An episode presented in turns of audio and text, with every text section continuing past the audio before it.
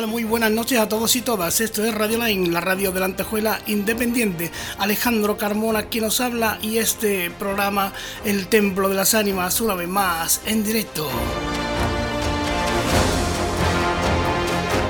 Puedes seguirnos a través de nuestra página de Radio Line en Facebook, como el Templo de las Ánimas en YouTube, además transmitiéndose de manera simultánea.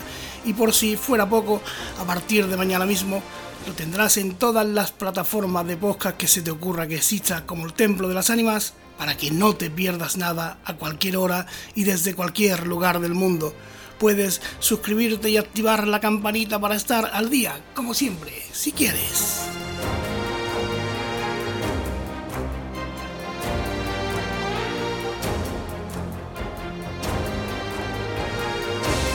Y arrancamos el año, arrancamos un 2024 que promete ser apasionante. Seguimos coleccionando historias, seguimos aprendiendo, seguimos trayendo amigos y amigas para que para que hablen, para que cuenten, porque ellos son la palabra del templo de las ánimas.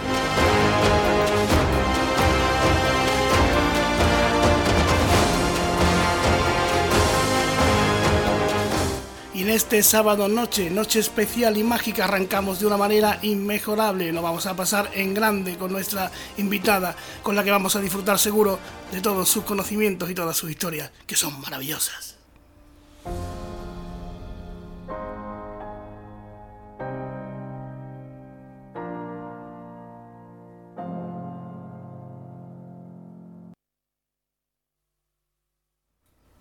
Desde la Comunidad de Madrid. La tenemos ya que tener por ahí nuestra amiga Estrella Vega. Estrella, muy buenas noches. Hola, buenas noches. ¿Qué tal, Alejandro? ¿Cómo estás? Aquí estamos. Eh, supongo que supongo que con menos frío que tú, ¿no? Muchísimo frío. Yo estoy helada. Oye, antes de nada quería darte las gracias por, por invitarme a tu programa y quería mandar un saludo a todos los oyentes, los que estén ahora en directo y los que en diferido lo puedan escuchar.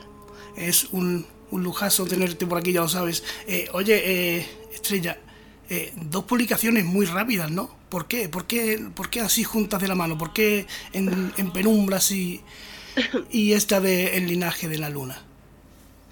Bueno, en Penumbras es un recapitulatorio de, relatos. Entonces, durante mucho tiempo, pues he ido, ido escribiéndolos.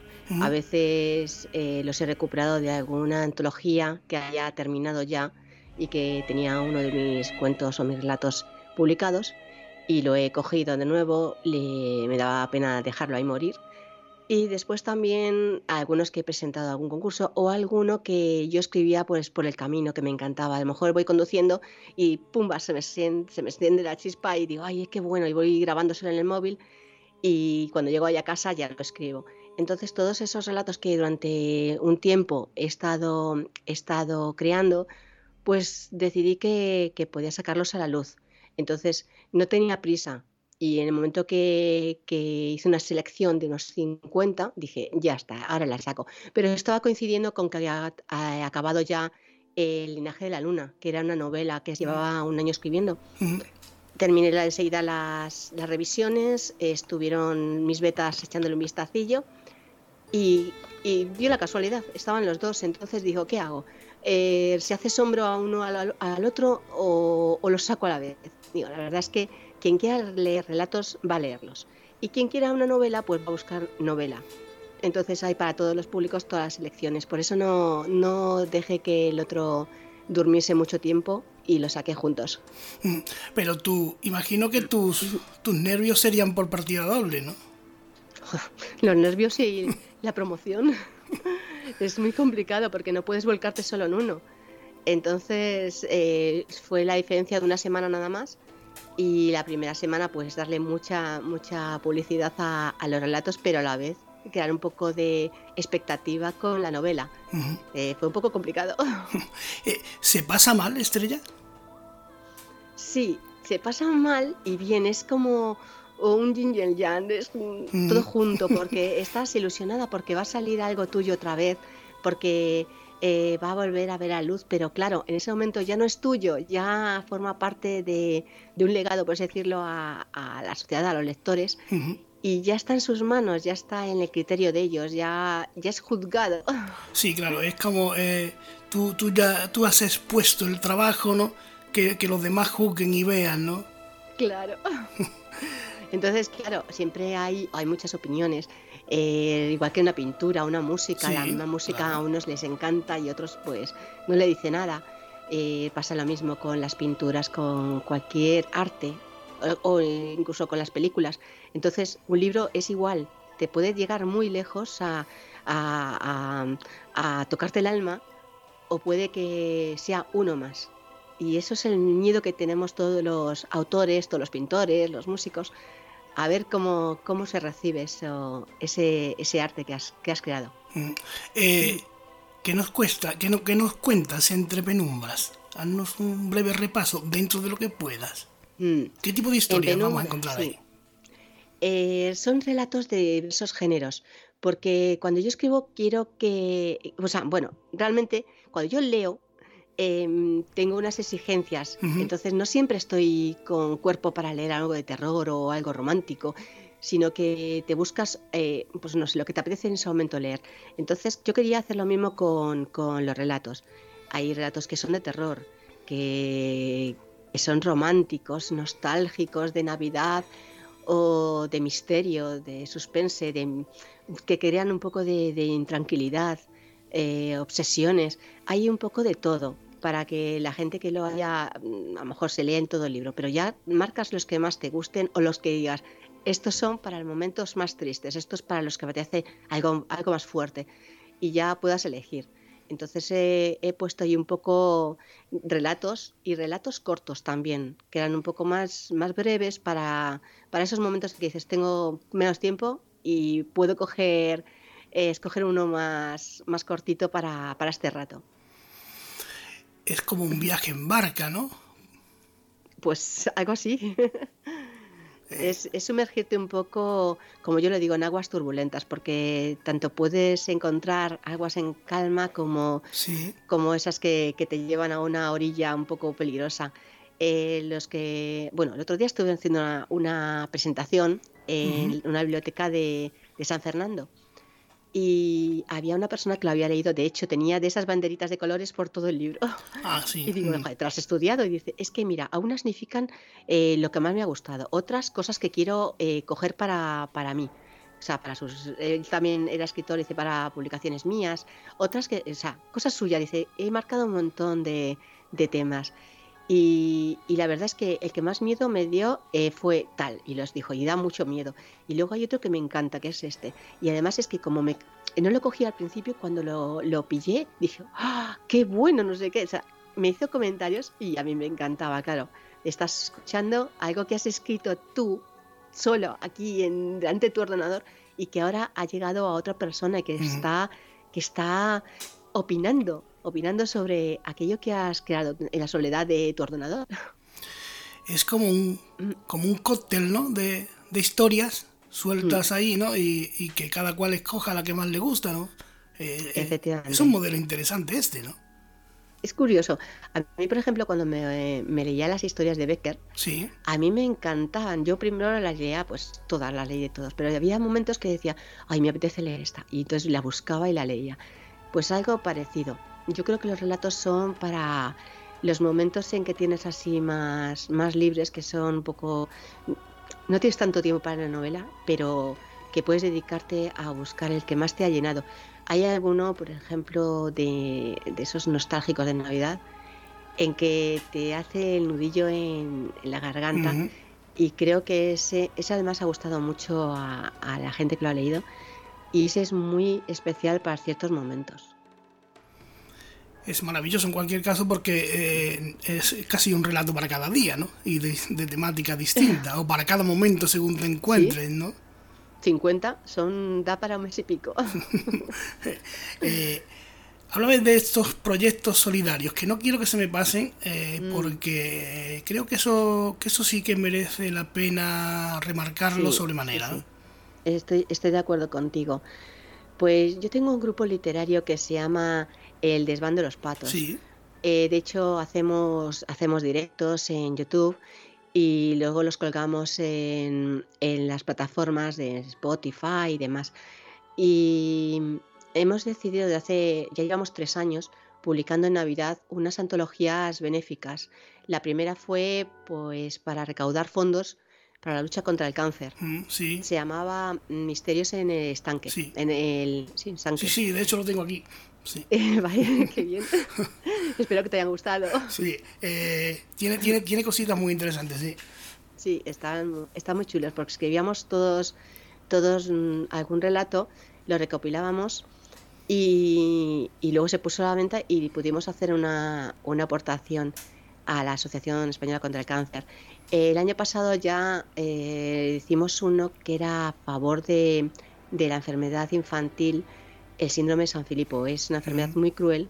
Una compañera mía del trabajo tiene a un niño que tiene esa enfermedad, por eso lo conocí y, me da una pena que te mueres. Entonces lo que hice fue hablar con mis amigos y dije, ¿qué os parece si hacemos mm, pues una otra antología, pero para recaudar fondos para la investigación? Necesitan 5 millones. Y claro, eso es muy difícil para, aunque tú intentes colaborar, comprando sus pulseras, sus camisetas, eh, participando en eventos, 5 millones es mucho, mucho dinero. Entonces decidimos eh, escribir una, también otro libro, pero esta vez era de cuentos infantiles, y lo sacamos a la venta que se llama Cuento Contigo. Y, también lo recaudado pues lo publicamos en las redes y, se lo ingresamos a la Asociación de Barcelona eh, el síndrome de San Filipo.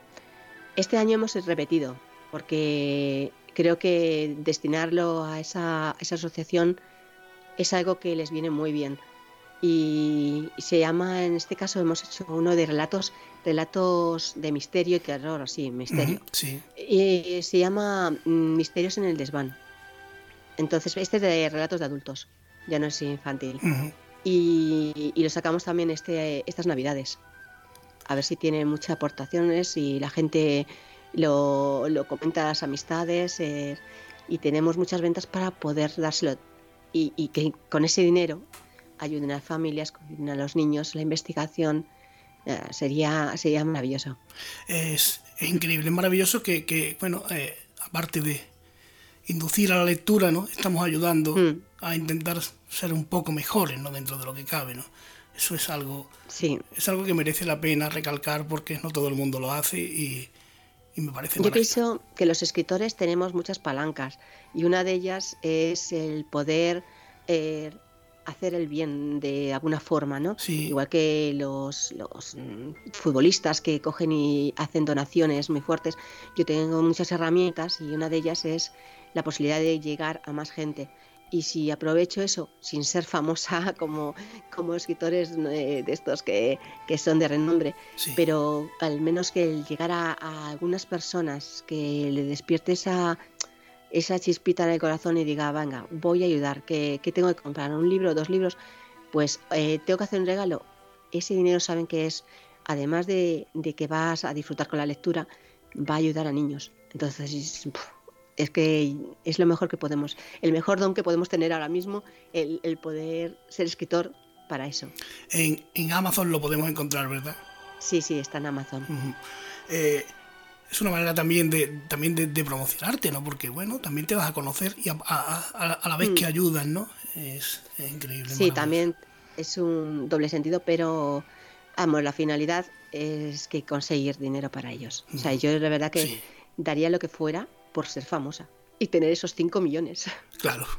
tener esos 5 millones y poder ayudar a esas familias y tener mucho dinero, pues poder ayudar a la gente. Si es que a veces lo piensas y dices, eh, qué poder tiene la gente con dinero que puede ayudar, puede colaborar en, salvar vidas. Salvar vidas, es que es, tan importante, o en ayudar por lo menos a conseguir unas medicinas, algo que, las, que le den, les alargue la vida.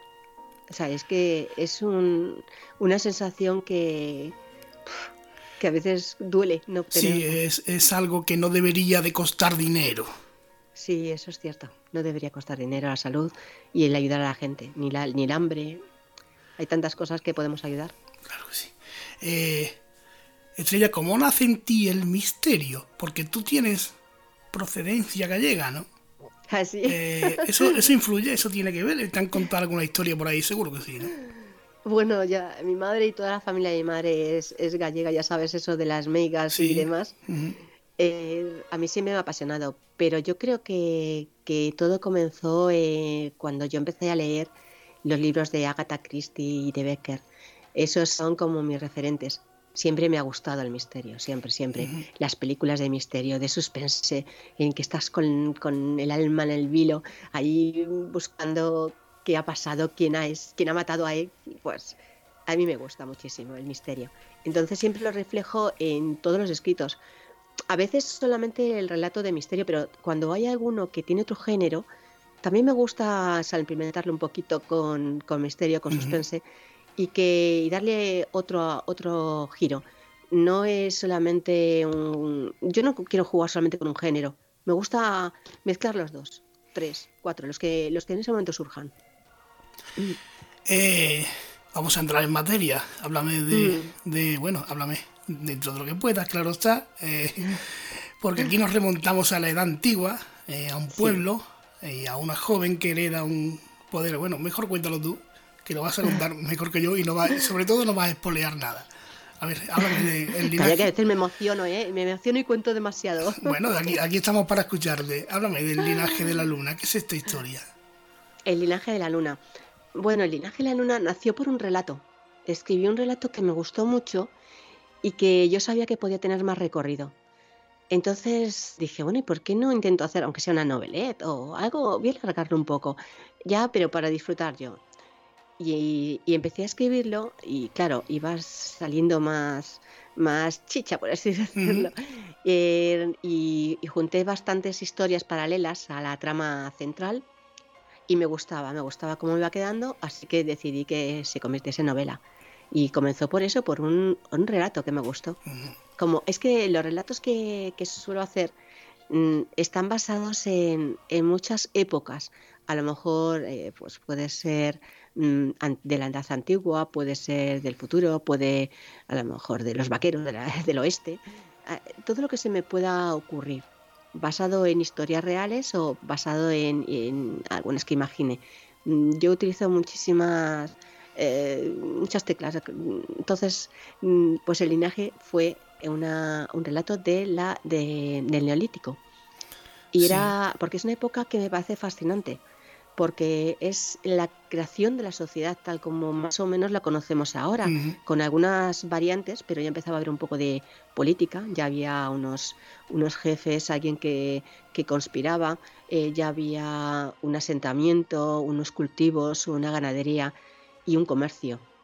Entonces yo lo veo como una, la, vamos, la cuna, la cuna de nuestra, nuestra civilización, el comienzo de todo.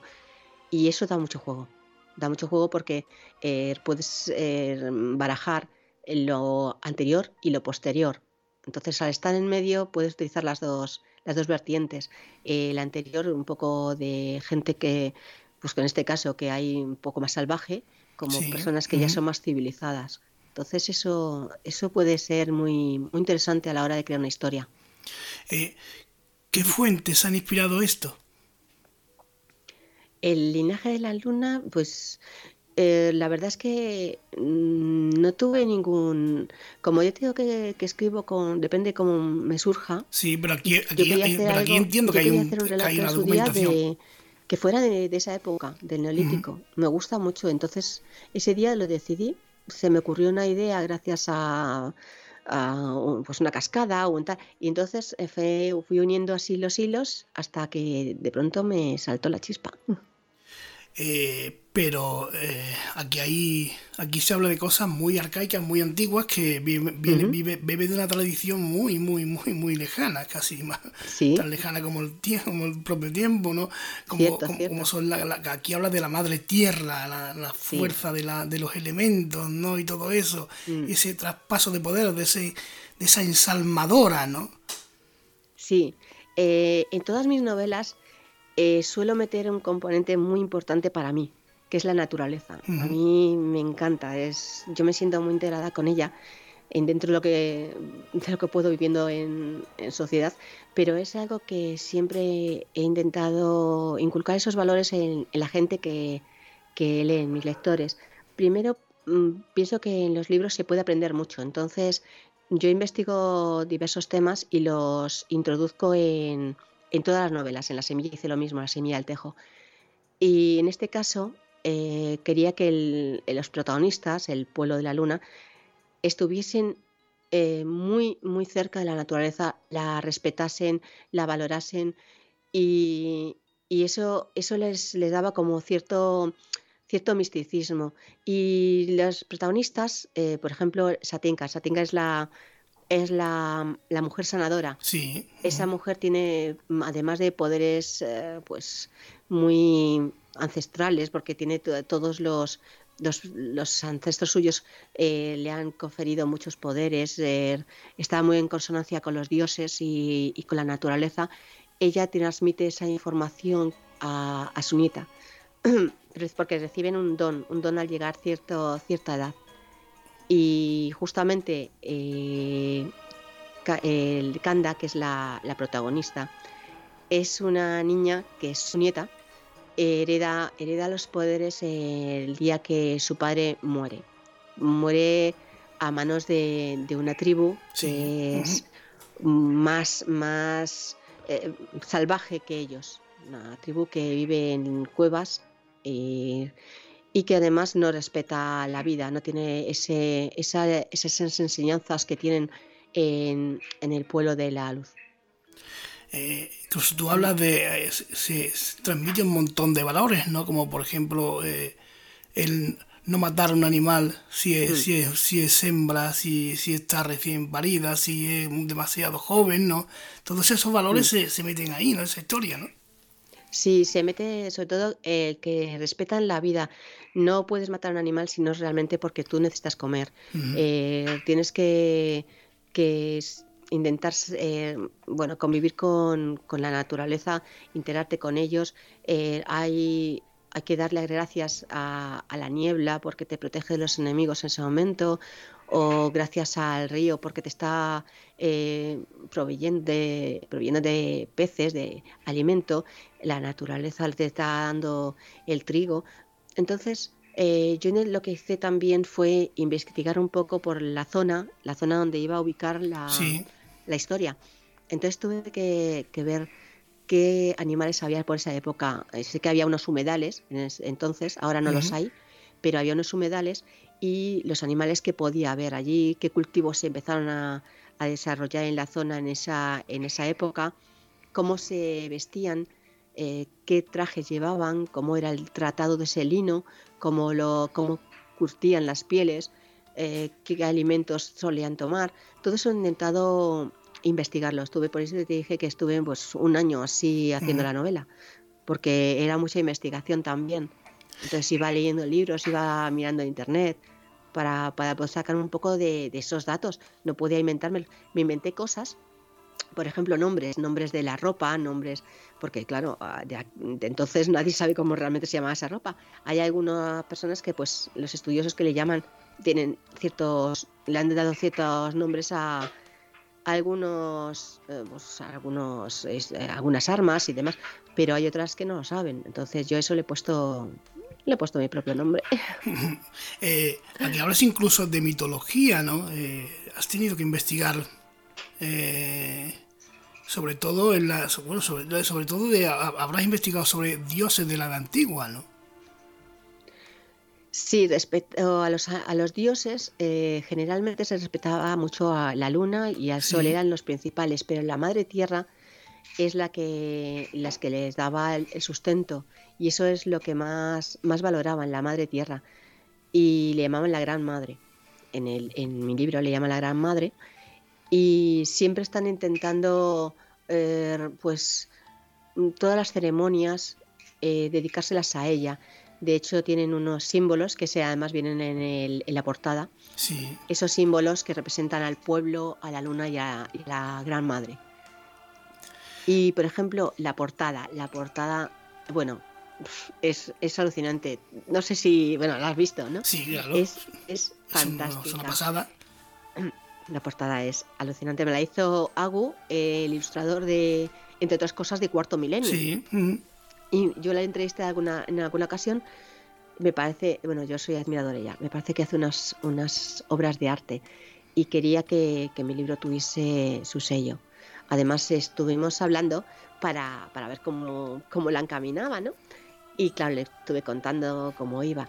Eh, la historia, cómo, qué es lo que realmente podía eh, transmitir esa portada. Bueno, la clavo. Es que la clavo. Tú miras la, la portada y es esencia total de la, del linaje de la luna. Es la esencia. Yo eso he dicho, digo, es que has creado el alma. Eh, no, no, es, es, fantástica. Es increíble. Cuando, cuando lo recibí, digo, vaya pasada, vaya obra de arte, es, merece la pena, vamos, 100%. Es, es, fantástica. a mí me regaló el original, lo tengo, lo tengo en la pared. Eh, cuando hago los directos sale, sale porque digo, tengo que lucirla por Dios, y es que es una maravilla. Eh, por y estoy encantada, estoy enamorada de ella. Eh, Estrella, ¿cuántas historias de, de curanderas has, has, leído o has buscado o te han contado para, ¿De curanderas? Sí. Yo creo que llevo toda la vida leyendo de curanderas y de historias de, mujeres sanadoras. Eh, me parecen alucinantes. Mira, me acuerdo una época cuando yo era más jovencita, leí El clan del oso cavernario.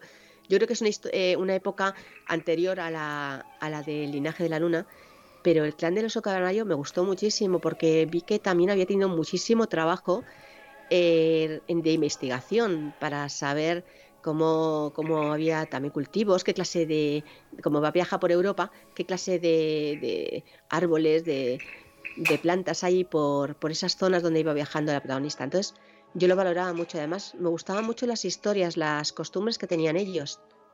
Entonces, yo creo que, eso a mí me dejó, me dejó mucho. Es que la, la verdad que cualquier libro que leo me suele dejar una impronta, ¿sabes?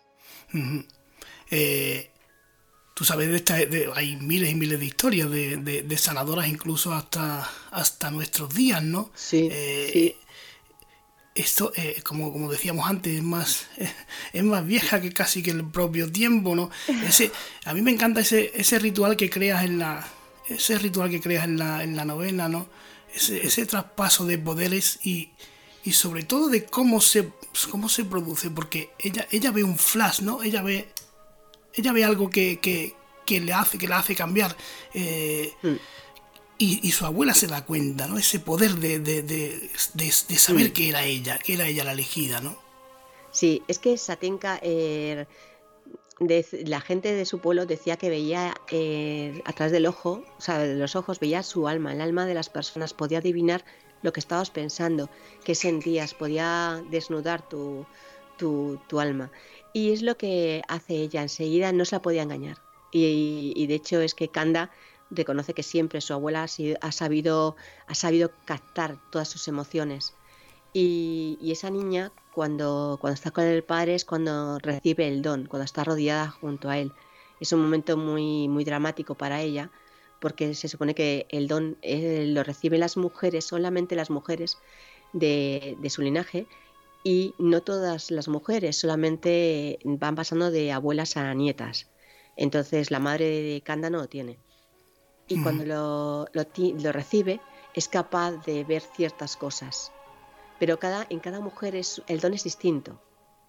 Cada mujer el don es distinto. Entonces, el que tiene Kanda no es el mismo de, de la abuela. La abuela le puede enseñar a leer runas, a, hacer pociones, a, a sanar eh, a utilizar, a leer las estrellas, puede enseñarle muchas cosas, pero, pero el don lo tiene que desarrollar ella, ella sola. Igual que Satinga eh, tuvo que reconocer, desarrollar el suyo desde que era pequeña hasta que se convirtió en mujer. Son poderes distintos. Y cambiantes, ¿no? Sí, y, pueden, se modifican, sí, efectivamente. Pueden modificar porque crecen. Se eh, van madurando a la vez que madura la persona. Eh, es increíble crear esto, ¿no? Eh, eh, Estrella más sabiendo que sea lo que sea este poder, ¿no? Ellos sí lo creían realmente, ¿no? Sí, sí, sí. Ellos lo creían. Y yo creo que a lo mejor nosotros tuvimos ciertos, ciertos dones en la antigüedad que hemos perdido, ¿eh? Eh, estoy convencida que éramos capaces de más cosas eh, profundas de las que tenemos ahora. Igual que los animales son capaces de, saber si va a haber una tormenta o que hay un terremoto, eso lo pueden saber los perros, los gatos, los, pájaros. Nosotros ese, ese don lo hemos perdido. Por eso pienso que somos capaces de más cosas de las que hacemos en la actualidad.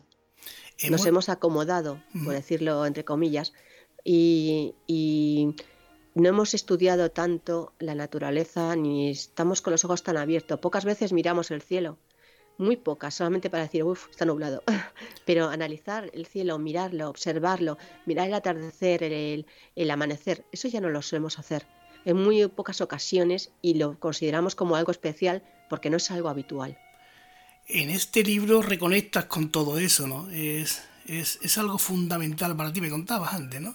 Eh, hmm. ¿qué, supone? Eh, eh, tú, ¿Has tenido tú alguna experiencia así, ¿no? de, conexión con la madre tierra de alguna manera?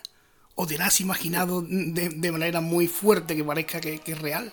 Bueno, no quiero parecer cursi, es que voy a parecer cursi. No, pero yo mm, cuando estoy en la naturaleza eh, me emociona mucho. Me emociona muchísimo simplemente el sentir la brisa, escuchar los cantos de los pájaros, eh, todo eso, el olor, la, eh, lo visual, todo me emociona. Entonces, yo cuando tengo algún problema y, estoy en la naturaleza es como si el mundo se detuviese y estoy segura que a mucha gente le pasa, que necesita eh, sentir esa parte más natural de su persona y conectar en ese momento con, la tierra, andar, sentir la, lo que es la tierra de verdad en los, bajo los pies.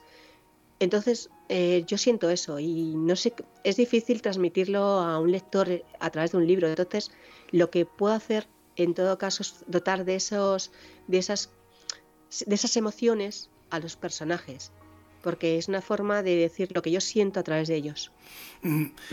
Eh, ¿Cuánta conexión hay con el lobo en, tu historia?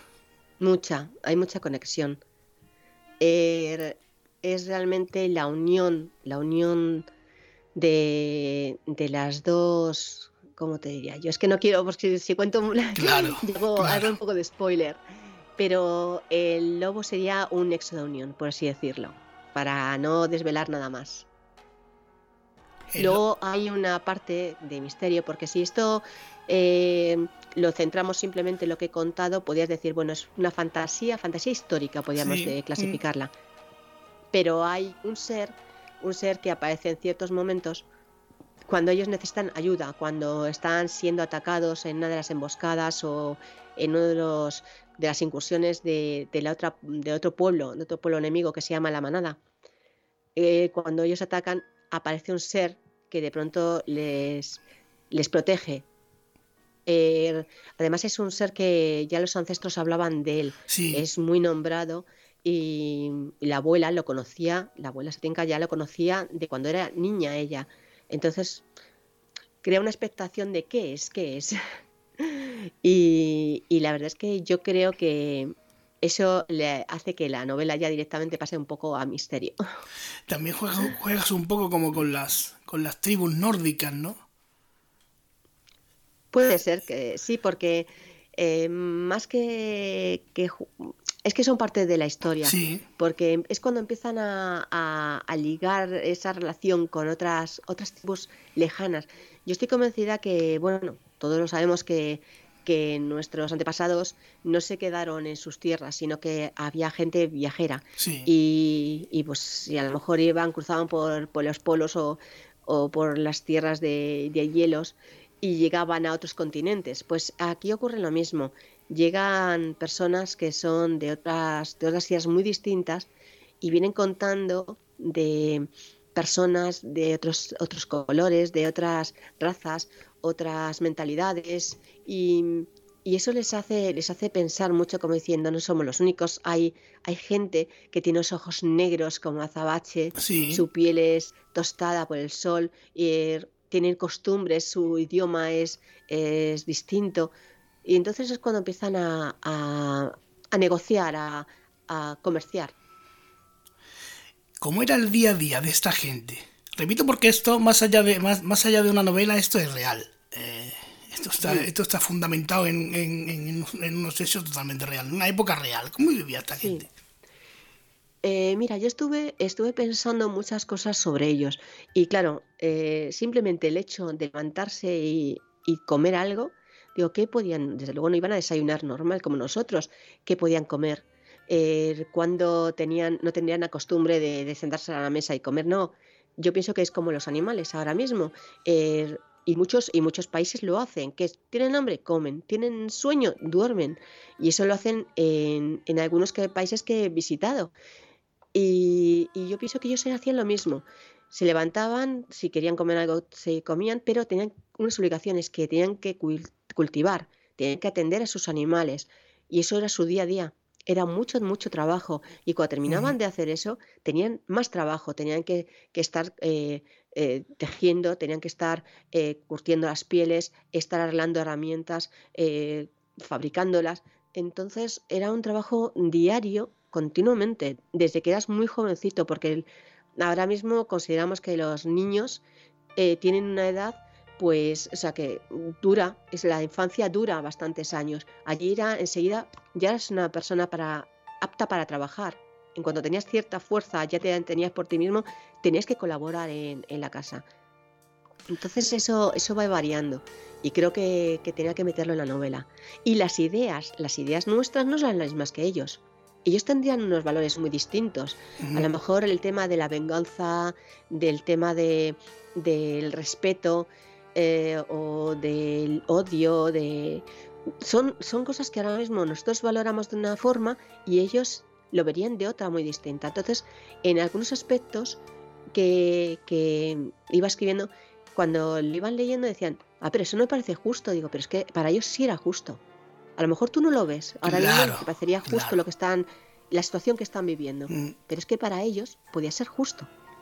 O podía estar eh, mm, permitirse, se podía permitir, ese, es un hecho, no quiero tampoco desvelar, pero un hecho concreto que ahora mismo no, no lo consideraríamos que debía, que debía perdonarse o que se debía levantar la mano, allí lo, a lo mejor lo hacían por un bien común. Sí, eh, a mí me ha ocurrido leyendo la novela que, creo que en cierta forma, cierta forma no seguro, vamos, y, y en más de cierta, hemos involucionado. eh, eh, hemos, dado, hemos dado un paso atrás enorme porque esta gente amaba lo que, lo que tenía, lo poco que tenía, y no cogía más de lo que le hacía falta. Sí, sí, eso es cierto. Eso es lo que significa eh, como los animales. Los animales extrañamente matan por placer. Allí, los, aquí mm, ves que, la gente respetaba la vida, respetaba la naturaleza, no, no, si había un árbol con, con frutos, comían lo que necesitaban. Claro. Aquí si vemos un árbol, lo cogemos todo aunque luego se nos pudra. seguro, aunque lo, aunque lo tire, pero esto no, esto es como, como el que va al buffet libre, ¿no? Que paga, al que paga 10, 10, 10, euros para ir, no, no, aquí reviento yo, ¿no? Exactamente, me como todo, que es gratis. y piensas así, es que somos, tenemos una mentalidad muy, muy distinta y es la sociedad que hemos, que hemos creado. Pienso que antiguamente no era así. De hecho, tú ves eh, en los reportajes que a lo mejor están, hay animales que están pastando, pasa un león que en ese momento no tiene hambre y no les mata. Pasa al lado y el otro ni se asusta porque está viendo que la intención del león no es cazarlo. Te quedas un poco de, jolín, están, están los dos, se lo podía, lo podía matar y no. Pues yo pienso que es algo así. Nosotros, en cambio, eh, tenemos la posibilidad y cogemos y matamos al bicho. Sí, Los, niños, piedras a los pájaros. Es, es no sé, una mentalidad muy distinta a la que entonces yo creo que, se tenía. Porque hablamos de una época en la que la única ocupación era convivir, ¿no? Mm, y sobrevivir. Convivir, sobrevivir. Mm. Y eso era lo primero, sobrevivir. Eh, lo describes muy bien en tu novela, pero ¿cómo, cómo organizaban las cacerías? Las cacerías se iban los más fuertes siempre. Eh, lo que hacían era, eh, normalmente, si era verano, si era hacía buen tiempo, cruzaban el río porque era más difícil encontrar alimento durante el invierno en la zona. Entonces lo que hacían era que en su zona, de donde solían vivir ellos, respetaban que tuviese crías, que tuviesen más animales y que eso se llenase para, para poder soportar el invierno en la cercanía, tener animales cerca. Y en cambio ellos si viajaban, podían permitirse el lujo de marchar a otras tierras para cazar en otros sitios y volver a, traer. A lo mejor estaban 3-4 días fuera o lo mismo, lo mismo se extendía dependiendo de cómo se les diese.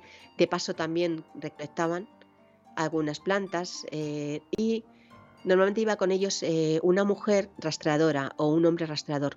Era la persona que sabía leer las huellas, que entendían. Además lo intento explicar como si las huellas les hablasen. Ella entendía lo que le estaban diciendo, esas, marcas en la tierra, o, en, o a lo mejor un resto de piel en, en, una rama. Esos rastreadores eran muy importantes para ellos, porque eran los que mejor entendían eh, dónde estaba la, la presa. Y en cambio, durante el invierno procuraban estar cerca de las viviendas para, para poder resguardarse y cazaban eh, alrededor, intentaban recolectar eh, durante la primavera y demás para tener alimento, eh, secaban algunos alimentos, los dejaban secos para, para alimentarse durante el invierno, que era la época más dura. Pero fíjate, rastrear incluso, ¿no?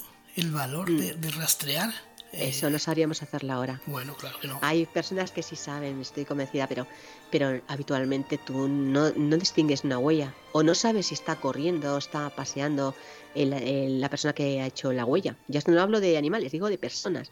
Eh, tienes que ser, mm, tienes que haber estudiado algo o te tienen que haber explicado. Eso a mí me parece interesantísimo, además. Claro, tú fíjate, claro, fíjate en una, eh, en una, en una película creo que era eh, El último samurái, ¿no? De, de este de, de, Tom Cruise creo que era, ¿no? Eh, sí. Cuando quieren acabar con este con este poblado samurái, ¿no? Y, y, dicen el ejército, nosotros tenemos armas de fuego y, y, este hombre dice, sí, pero ellos durante mil años su única ocupación ha sido la guerra. Efectivamente. Entonces, claro, tiene, aquí no tiene nada que hacer. Adquieren un conocimiento increíble, claro. Eso es maravilloso. Eh, oye, Estrella, ¿cómo era el culto a la muerte? ¿Cómo se entendía la muerte en la luna?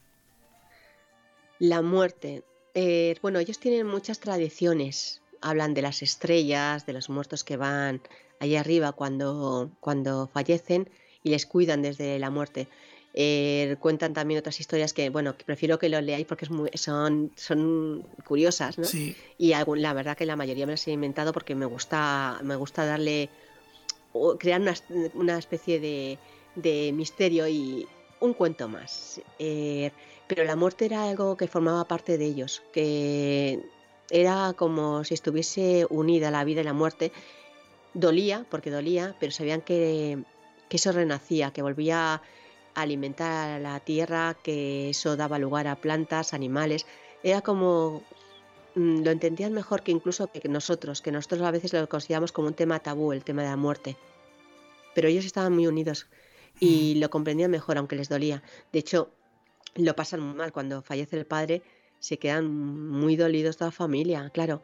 Y, se nota cómo les apoyan, eh, cómo se, se, unen más entre ellos cómo sueñan, cómo recuerdan eh, comentarios del padre y les dan mensajes. Esa parte, de, esa parte es muy nostálgica. Entonces yo quería meter también un poco de sentimientos, no solamente un poco de guerra, porque es que lo que más, me ha costado es, es contar las batallas. Eh, a, eso, a, eso, iba, ¿Cómo, que, que, se crea en tu cabeza para contar todo eso así?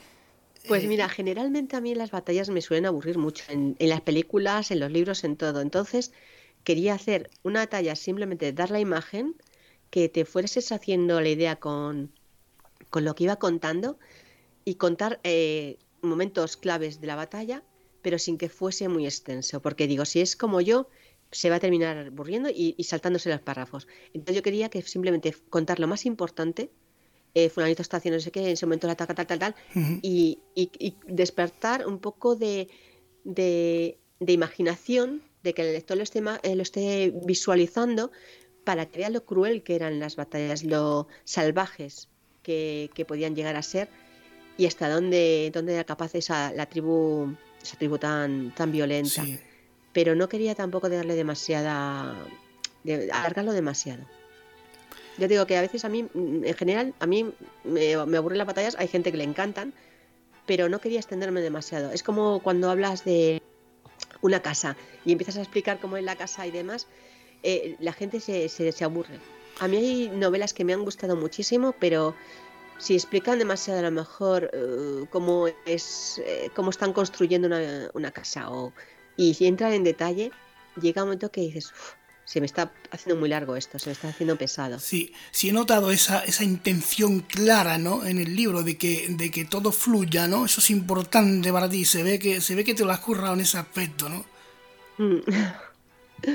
Me alegro que lo veas así. Sí, no, sí porque eh, tiene. A mí me pasa como a ti. Hay veces que hay libros que me encantan, pero se pierden en ciertos detalles que. Mm. que bueno, para que, que esto, es, esto es cuestión de gusto, ¿no? Y depende a quién lo pregunte, ¿no? Pero, pero a mí personalmente pues me gusta más que vayas al meollo de la cuestión y este libro te, te engancha desde la primera página precisamente por esto, ¿no? Qué bien, me alegro mucho. Eh, a ver si todo el mundo opina igual. Es, pero eh, me, refiero, er, er, era tu intención, ¿no? La de conectar con el lector desde el primer momento, ¿no? Es que cuando escribo, eh, yo me imagino que todos los escritores lo harán. lo que procuro es escribir lo que yo querría leer. Entonces, si, si, yo estoy escribiendo algo que, que, sé que a mí me aburriría, no, los, no, no sé. O yo estoy leyendo un libro. por ejemplo, este, este libro tan bueno que es cortísimo, no me acuerdo ahora cómo se llama. Eh, bueno, no me acuerdo ahora, me vendré después.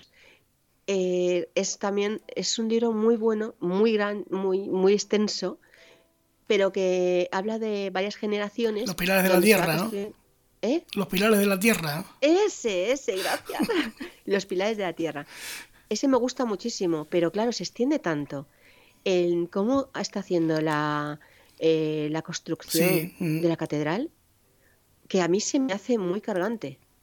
Y no es la primera persona, o sea, no soy la primera persona que lo dice. O sea, me lo han comentado, hablando de este libro, pues me lo han comentado. Y eso es lo que yo busco evitar eh, cuando escribo. Que mm. alguien diga, me voy a saltar estos párrafos. No. Voy a contarlo sin, sin hacer cuatro páginas de, una escena. Una escena no. Entonces quiero que sea muy, muy fluido, que vaya muy rápido, que vaya rápida la, la situación que vayas deseando seguir leyendo y no, no te canse. Y no acabar en el fisioterapeuta, ¿no? Como me ocurrió a mí con los pilares de la tierra, madre mía. Madre mía. Pues imagínate que yo que me llevaba en el metro libro. eh, eh, oye, Estrella, eh, hablabas de que, de que has oído muchas historias de, de, de, así, de curanderas y cosas así. ¿Alguna en especial que te llamase la atención? No, la verdad que no. Eh, lo que pasa es que yo eh, veo muchos programas de este estilo. Sí. Eh, por ejemplo, de Cuarto Milenio, volviendo otra vez a Cuarto Milenio, a veces se cuentan esa clase de historias. Y a mí me fascinan. Pero te, todas, las anotas o se quedan, se, te, las grabas en la mente. Se, quedan... No, lo que quedo es, me quedo con, el, con lo que es la sustancia. Eso es. No, no recuerdo ninguna porque tampoco quiero recordar ninguna, no quiero reflejarlas luego en lo que yo escriba me gusta quedarme con lo que es la esencia para, para sentirlo y lo, que he sentido leyéndolo o viendo el reportaje, poder luego eh, esa emoción transmitirla y crearla en, el personaje. Pero la mayoría de las cosas que, que hace Satinka son imaginación mía. ¿eh? O sea, todo lo que he hecho es crear una historia, unos, unos, unas, unas escenas, unas escenas que son eh, inventadas, pero que tengan significado. Por ejemplo, el tema de las manos en la cueva. Esas tienen mi significado. yo, sabía el por qué quería Eso de las manos en la cueva tiene que ver con, como si fueran como estas pinturas rupestres, ¿no? Como si fuera Altamira, ¿no? Estas cosas. Y estoy convencida que las pinturas de Altamira es lo que están haciendo, es decir, voy a dibujar lo que hemos hecho hoy que ha sido que hemos cogido a este ciervo y lo hemos recorrido, no sé qué, y vosotros lo habéis venido por aquí y, y, se lo estaban contando entre ellos o lo utilizaban para contárselo a los que estaban en, la cueva y no habían ido a cazar. Pues no me extrañaría nada. Entonces, lo de, lo de las manos es lo que yo habría hecho si yo tuviese una cueva que heredamos de, de, madres a hijas y, y, vamos pasando generación en generación. Dejo mi, mi sello personal, que es mi eh, mano. Eh, es verdad que eso sí, eh, eso sí es una, es, una ocurrencia maravillosa, ¿no? El dejar las manos ahí, ¿no? De la, mm. próxima que venga tendrá que hacer lo mismo que tú. Lo mismo, claro. Y eso cuidar. es, es, la cueva es, especial porque no es una cueva como en los salvajes, es solamente una cueva como de recogimiento, la cueva sagrada, donde allí es donde se reúnen solamente las mujeres sanadoras, donde hacen las pociones, donde guardan sus, sus las especias, las, las hojas, las plantas. Eso es, lo, es, es como algo donde nadie puede entrar. Y yo me he basado en una cueva que conocí una vez en, eh, bueno, haciendo senderismo, que era pequeñita, tenía una higuera a la entrada y, y luego penetrabas y era, peque era muy pequeñica. Pero yo me imaginaba que si estuviese cubierto por una hiedra y todas las paredes y demás, no podía descubrirla nadie. Entonces lo que, lo que hice fue esa, esa cueva, traerla aquí y ponerle ya un poco de imaginación para, para meterla en el libro. Eh, esa cueva era, e, esa cueva era, digamos que era el, bueno, era, era el hogar de, de, esta, de, estas mujeres, ¿no? Era la, bueno, el lugar, eh, el, lugar donde se concentraba todo su poder, ¿no? el, el, secreto mejor guardado, ¿no? Exactamente, solamente podía entrar ahí, estaba prohibido, solo podían entrar las mujeres sanadoras, nada más. Por eso es la, la primera vez que deja entrar a Kanda, para ella es algo muy especial. Es el momento eh, en que ha recibido el don, acaba de recibir el don, eh, empieza a recibir, a volcar en ella todo su, su, su saber, eh, empieza a recibirlo de la abuela. O sea, es, el momento para ella es mágico, claro. Como, como mágico es que a día de hoy siga ocurriendo, sigan ocurriendo estas cosas. Mm, seguro. sobre todo en, en, algunos países sigue habiendo, utilizando la magia, sigue habiendo personas que, que creen en estas, bueno, y yo pienso que, que algunas tienen razón. En, me refiero, eh, hay plantas, plantas que sí sanan. De hecho, yo estoy, eh, lo que he estado investigando, hay muchísimas plantas que sanan. La miel es, una, es un antibiótico natural eh, y otras muchas que te bajan la fiebre, que te ayudan a, a, eliminar o a curar una herida. Y eso, eso se transmite todavía. Incluso se remendaban los virgos fíjate, ¿no? Lo, que se hacía ¿no? con las mujeres, ¿no? Cuando, cuando, la, cuando la mujer se iba a casar con, con, iba, iba obligada al altar, ¿no? Que era que, que por desgracia pues era, lo más normal, lo más normal de la época, ¿no? Pues si, si había tenido alguna aventura, pues se le remendaba el Virgo y eso seguía pasando de, seguía pasando de, de, de madre a hija. Era, la mujer tenía tenían en, esa época ya tenía un poder inmenso, era, era, era hiper respetada porque era la encargada de dar vida, ¿no? Mm, es cierto. Eh, aquí era muy importante lo que es la, la mujer con poderes, la, las mujeres druida, por así decirlo. Lo que pasa es que el poder también recaía en el, el, jefe de la tribu. El jefe de la tribu se supone que tiene que ser estar unido a la mujer sanadora. Eran los que mantenían arriba esa, esa tribu. Y él tenía que ser un hombre muy justo, muy inteligente, muy, valeroso, muy valeroso y, y claro, luchar por su tribu, eh, darlo todo por ellos. Eh, es, eh, es, fantástico, ¿no? crear una historia que, que, tenga, que tiene ciertos resortes reales, como estamos hablando, ¿no? Eh, y que cada cual la vea a su forma, ¿no? que cada cual le ponga una imagen, eso es maravilloso, ¿no? Poder abrir las cabezas de todos los lectores, ¿no? Para ver cómo, cómo lo estamos viviendo cada uno, ¿no? Sí, sí. Eso me gustaría saber cómo lo han creado. De hecho, en, en, la semilla del tejo, cuando preguntaba cómo se imaginaban a los personajes, eran totalmente distintos. Cada uno lo había imaginado, a pesar de que dices que era, pues que es calvo, o que tiene barba, o que tiene el pelo largo, o que da igual la imaginación de cada uno es lo más bonito que hay. Es, es tan rica que te puedes imaginar como quieras al personaje. Claro, y ahí entra cuando tú dices que ya no es tuya, ¿no? Que ya es de, quien la recibe, ¿no? Claro, ahí es cuando la otra persona decide utilizar todas sus experiencias, toda la gente que ha conocido, las imágenes que tiene durante toda su vida, en crear una imagen de ese personaje. Todo eso eh, forma parte de la imaginación de cada lector. Es alucinante. No hay eh, dos iguales.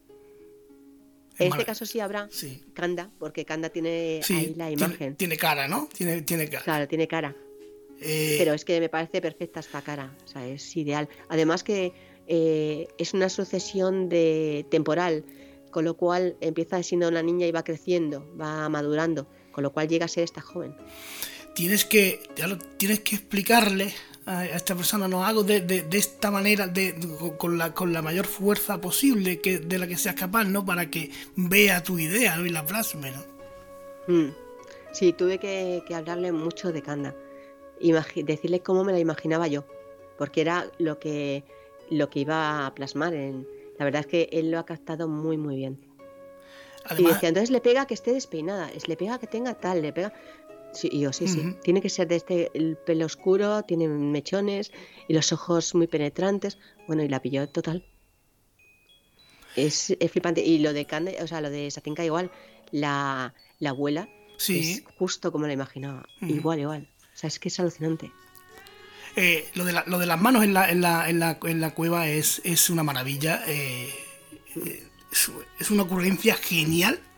Eh, es, como, es, como dejar el sello que, que, cuando yo cuando lo leí digo, ah, aquí hay algo más que hay algo más que, que, una simple novela en el sentido de que esto tiene esto cobra una fuerza, cobra cobra una, una no sé si si una investigación o, un, una, una, creencia o, una forma de interpretar ciertos hechos, ¿no? Que eh, has jugado tú con, como decíamos antes, con la Altamira, con las historias que has escuchado en Cuarto Milenio, pero eso lo has creado tú. Eso no sé. Mm. Es que cuando, cuando yo empiezo a escribir, lo primero que hago es conocer a los personajes. Entonces, si no conozco a los personajes no puedo escribirlos porque yo necesito imaginarme su voz, imaginarme su aspecto, eh, su carácter, para poder ya eh, plasmar y empezar a escribir. Pero primero tengo que conocerlos y saber qué costumbres pueden tener. Yo me imaginaba a, la abuela y digo, ¿qué es lo que haría si yo fuese una druida? ¿Qué es lo que haría? ¿Cómo, cómo claro. mi, casa, mi cueva, mi cueva sagrada? ¿Yo qué haría? ¿Cómo, qué, ungüentos? ¿Qué colgaría en, en aquellas paredes? Entonces todo eso tuve que imaginármelo, pero viviéndolo. Tengo que creérmelo. Entonces me pasaba, muchísimos días me he pasado pensando cómo son esas personas. ¿Y recuerda cuando creaste aquella escena en concreto? Ese momento sí, sí, totalmente, totalmente. Busqué una cueva que me hubiese llamado la atención y la transformé para que fuese mía, o sea, fuese la que yo quería hacer. Y la verdad que me alucinaba, me alucinan las cuevas, me, me gusta muchísimo, me llaman mucho la atención es algo muy mágico una cueva. la sonoridad, eh, la temperatura que tienen, o sea, es, fantástica. Y la humedad que, con, que tienen las paredes. Entonces yo quería imaginármela y qué cómo lo colocaría, qué colocaría, que todo, todo eso tenía que, crearlo y creérmelo. Porque una vez que me lo crea, ya, ya puedo hacerlo. Es como cuando la semilla tuve que imaginarme cada personaje, cómo eran, qué, qué pensaban, qué, qué experiencias habían tenido en la vida. Me hice un, en una hoja enorme, me puse la vida de cada uno, lo que habían vivido cada uno, incluso cosas que no iban a salir en la novela, porque que tiene que saber su trayectoria para llegar al personaje tal y como era en ese momento.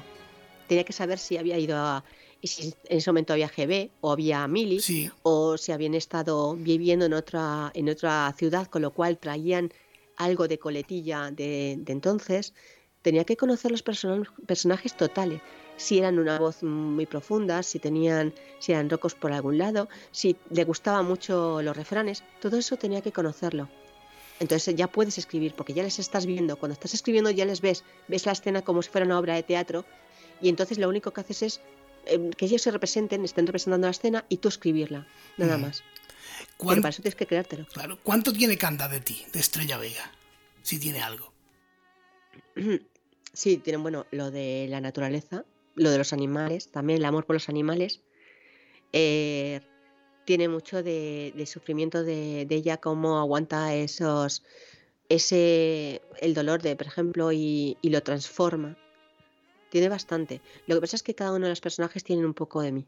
Yo les doy a cada uno, igual que dice en la semilla, dice en esta igual. A cada uno les doy pedacitos de cosas que, que a mí me gustan. Eh, son como pequeños girones tuyos, ¿no? Girones del alma. Sí, es que eso es lo que más gusta, porque vas imaginándote, a, esto a este le va a gustar esto, porque me gusta a mí. A este otro le doy, pues, que tenga estas, estas características, pues porque me gusta a mí. Entonces hay personajes que, que les he cogido mucho cariño eh, porque a lo mejor les he dado unas cualidades que yo admiro en otras personas o en, en general, que admiro en general. Pues, por ejemplo, uno la valentía, otro admiro eh, que sea la bondad, otro admiro que sea distinto y que luche por ser distinto a los que le rodean. Y todo eso, cada personaje eh, tiene una personalidad que a mí me gusta mucho. Y, y por eso les he cogido cariño. ¿Y los puntos malos de cada personaje también son tuyos? Eh, no, porque son muy crueles. y yo no sé, yo no hago cosas tan malas. No, tienen, es que el personaje, lo que he hecho, hay una parte, nadie es completamente malo. Estoy convencida que no hay, salvo que esté mal, mal, tenga una enfermedad, que no esté bien, ese hombre esté mal. Pero mm, mal, mal, no hay nadie. No hay mal, no hay malos completamente malos siempre tienen su propia justificación bueno, claro, Claro, claro, es que, es que, lo que lo que para ti puede ser un personaje diabólico, para mí es eh, mi mejor amigo. Claro, todos los malos tienen, tienen familia, tienen amigos, tienen. Es imposible que un asesino, un ladrón, tiene siempre a alguien que le quiere, siempre. Entonces, lo que he hecho con estos personajes igual, tienen una parte que es la malvada, pero por otro lado están actuando bien en otras cosas, porque eso es lo que les hace ser humanos. Entonces, eh, hay gente que a lo mejor em, bastante despreciable en el, libro, pero tienen otras cualidades que a lo mejor eh, son muy buenos en otra cosa y, eso tengo, que reflejarlo. Y de hecho, eh, los pobladores juzgan a la gente por lo bueno y lo malo, no solamente por el que han mm. hecho algo malo. En ese momento han cometido una infracción de sus leyes, por así decirlo. Ellos no le juzgan por eso, le juzgan por toda la trayectoria.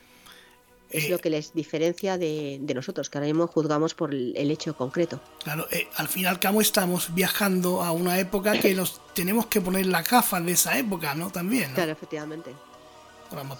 Tenemos que poner en sus zapatos porque es que eh, no podemos realmente juzgarles con nuestras experiencias y nuestra mentalidad. oye, Estrella, ¿por qué, ¿por qué esta vez han, han decidido autopublicarlo? Bueno, eh, cuando lo hice con la semilla del tejo, me costó hacer todo a mí. O sea, así sinceramente. Tienes, es verdad que tienes el respaldo de una editorial, tienes un sello de una editorial. Sí. Pero yo me busqué todo. Las presentaciones me las hice yo, contacté con gente yo, hablé con, con personas para poder llevar las ferias de libro. O sea, me costó hacer el trabajo completamente a mí. Entonces yo no, no, vi ninguna ventaja en ese aspecto. Entonces lo que he hecho esta vez es decidí, bueno, vamos a probar por otro camino. Y bueno, voy a ver las, los resultados. Eh, claro, es que si, si aquí si fuera Arturo Pérez Reverte y de publicarse el planeta, pues no tenía ningún problema, pero aquí hay que buscarse la visual. pero estoy viendo personas que han publicado con Penguin, que ya no estamos hablando de una pequeñina, Penguin es conocida y dicen que también ha pasado la misma situación que me ha ocurrido a mí, les ha ocurrido a ellos, la misma. Y dice, es que no me hacen presentaciones, no me llevan a ferias, eh, todo lo hago yo, la, la, publicidad, la publicidad, las promociones, todo es a costa mía. Entonces, ¿qué llevan ellos? Que me han puesto el sello nada más. Hay que trabajar el doble, claro. Eso duele. Sí, sí, eso duele un poco. Eh, ¿Dónde podemos encontrarlo? en Amazon, lo tengo en Amazon. Eh, incluso con mensajes directos, si lo quieren en, firmado sí. Eh, o dedicado, eh, me lo pueden pedir a mí directamente por las redes y no me importa, lo, al contrario, con mucho cariño se lo dedico y se lo envío. bueno, es un... Es un el tuyo tendré que firmártelo un día que nos veamos. Ya, ya me lo firmarás, pero... tomarnos un cafetín. mira, por supuesto, eh, Eh, o, que, o que tú bajes para acá o yo subo para Madrid, que, ya, tengo ganas de... Y si no, y si no en mitad de camino... Y, en mitad de camino también. Y me lo firma, pero bueno, yo, yo tengo algo mejor que la firma, que es esta entrevista, que ya no me la va a quitar nadie. Eso te lo puedo... No, y yo lo mismo, me quedo con esto, con muchísimo cariño, lo voy a guardar en, mi baúl de recuerdos. me ha encantado. Estrella Vega, un honor, un privilegio tenerte aquí. Eh, Además, ya, además ya, ya colaborado al habitual de aquí en, varios programas con algunos relatos y eso que, seguro que, algo más haremos por aquí. Sí, sí, sí. He estado muy ocupada estos últimos años con, la preparación de estos dos libros, Pero bueno, ya ahora estoy con la otra novela, que esa va despacito, y ya podré hacer algún, algún relato y, estar contigo otra vez. Otra, otra novela, ¿tú cuando duermes? poco, poco, la verdad que poco, ¿eh? Eso dice mi reloj. El reloj este de, de los sueños y demás ah, sí, sí, eh, el, el, Apple Watch, ¿no? Sí. Sí, de esto, no sé cómo se llamará. Es el que te dice las pulsaciones y demás y controla el sueño. Y me dice que duermo muy poquito, salvo fin de semana, las demás. Pero sí, eh, tendré más tiempo. Ya está, estoy tomando con tranquilidad. Bueno, sarna con gusto no pica, ¿no? Efectivamente. Es, eh, si te gusta hacer una cosa, pues la haces con cariño. Estrella Vega. Muchas gracias, muchas gracias por invitarme. Un lujazo enorme tenerte por aquí. Un abrazo enorme. Un abrazo, un beso a todos. buenas noches. Buenas noches.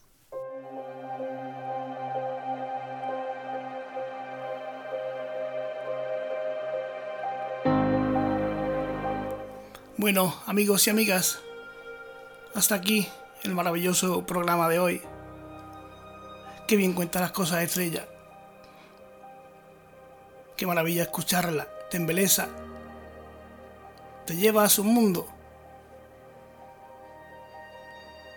Y en estas noches de radio mágicas es lo más maravilloso que te puede ocurrir. Dejarte llevar por la voz, por la palabra, por la ilusión del que crea, por la ilusión del que cuenta, del que sueña. ¿Por qué no va a soñar estrella con, llegar a donde quiera con los libros? Claro que sí, en su derecho está y ojalá lo consiga. ¿Por qué no vamos a vivir? ¿Por qué no vamos a querer? Luchar por nuestro sueño y que se cumpla. Es un lujo contar con, gente así. Es un lujo hacer este programa en este pequeño estudio. Es un lujo dirigirme a todos vosotros y vosotras. Es un lujo para mí hacer el templo de las ánimas. Un abrazo enorme. Nos vemos pronto. Hasta la próxima. ¡Fuerza!